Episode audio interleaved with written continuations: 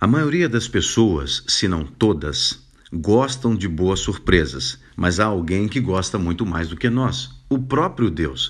Por isso a Bíblia vai dizer em 1 Coríntios, no capítulo 2, o versículo 9, mas como está escrito, nem olhos viram, nem ouvidos ouviram, e nem jamais penetrou em coração humano o que Deus tem preparado para aqueles que o amam. Estes são o alvo de Deus, aqueles que o amam.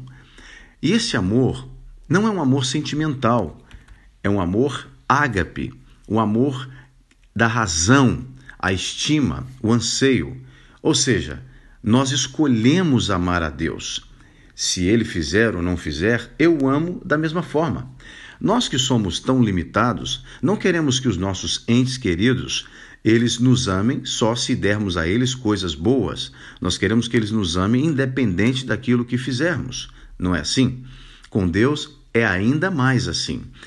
O nosso Deus deseja que nós o amemos a despeito de qualquer bênção que ele possa fazer.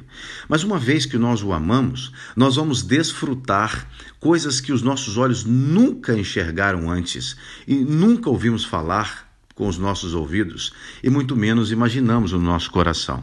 A minha oração hoje é para que você busque amar a Deus acima de todas as coisas, como sua prioridade, ao ponto de você desfrutar todos os dias da sua vida na terra as boas surpresas dele, que você nunca imaginou, nunca ouviu e nunca viu diante dos seus olhos.